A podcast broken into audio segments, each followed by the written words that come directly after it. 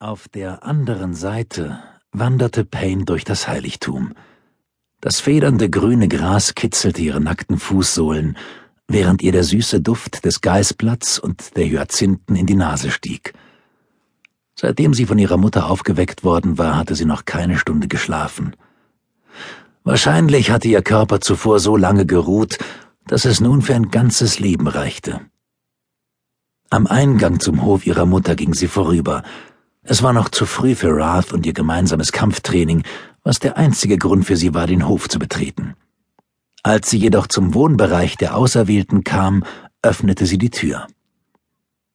Die Wasserschalen, die die Auserwählten lange Zeit verwendet hatten, um die Ereignisse zu verfolgen, die sich zutrugen, waren auf den zahlreichen Schreibtischen in Reih und Glied aufgestellt.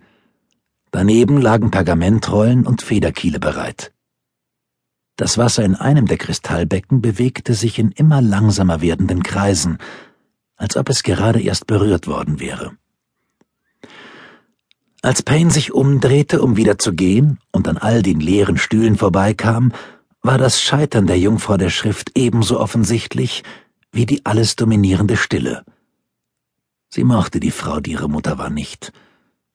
Und die kommenden Generationen würden wahrscheinlich noch weniger ihrem Weg folgen, nachdem bereits so viele Eltern von der Tradition abgewichen waren.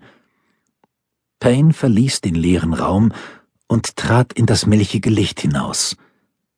Unten beim Spiegelbecken bewegte sich eine in leuchtendes Gelb gekleidete Gestalt, tanzend wie eine Tulpe in einer leichten Brise. Payne ging auf die Gestalt zu und erkannte Layla. Die Auserwählte sang ein Lied ohne Text. Ihr Körper bewegte sich zu einem Rhythmus ohne Melodie, und ihr Haar flatterte wie eine Fahne im Wind. Es war das erste Mal, dass die Auserwählte ihr Haar nicht als Knoten im Nacken trug. Meine Schwester, rief Leila und hielt inne. Verzeih mir. Ihr strahlendes Lächeln war heller als das Gelb ihrer Gewänder und ihr Duft stärker als jemals zuvor. Ihr Zimtgeruch schwebte in der Luft, wie ihre liebliche Stimme es vor kurzem getan hatte. Payne zuckte mit den Schultern. Es gibt nichts zu verzeihen. Fürwahr, dein Lied hat mein Ohr erfreut. Leila ließ die Arme weiter elegant hin und her schwingen. Was für ein wundervoller Tag heute ist, nicht wahr? In der Tat. Plötzlich wurde Payne von einem Gefühl der Angst überrollt. Deine Stimmung ist heute viel besser. Oh ja? Die Auserwählte drehte sich im Kreis. Fürwahr, es ist ein herrlicher Tag. Sie muss einem Bruder uneingeschränkt zu Diensten gewesen sein, dachte Payne. Ihre Erfahrung als Eros war nun keine bloße Theorie mehr. Ich. Ihre Wangen waren stark gerötet. Sag nichts mehr, aber sei gewiss, dass ich mich für dich freue, murmelte Payne. Und das stimmte zum Großteil aber ein Teil von ihr fühlte sich auf seltsame Weise entmutigt. Er hat mich geküsst, erzählte Leila und sah auf das Spiegelbecken. Anmutig setzte sich die Auserwählte auf den Marmorrand und ließ ihre Hand durchs ruhige Wasser gleiten. Payne gesellte sich zu ihr. Manchmal war es besser, irgendetwas zu fühlen als gar nichts, selbst wenn es nur Schmerz war. Hat es dir gefallen? Leylas blondes Haar fiel ihr über die Schultern hinab und bis zur spiegelnden Oberfläche des Beckens. Er war wie Feuer in meinen Adern. Du bist jetzt also keine Jungfrau mehr?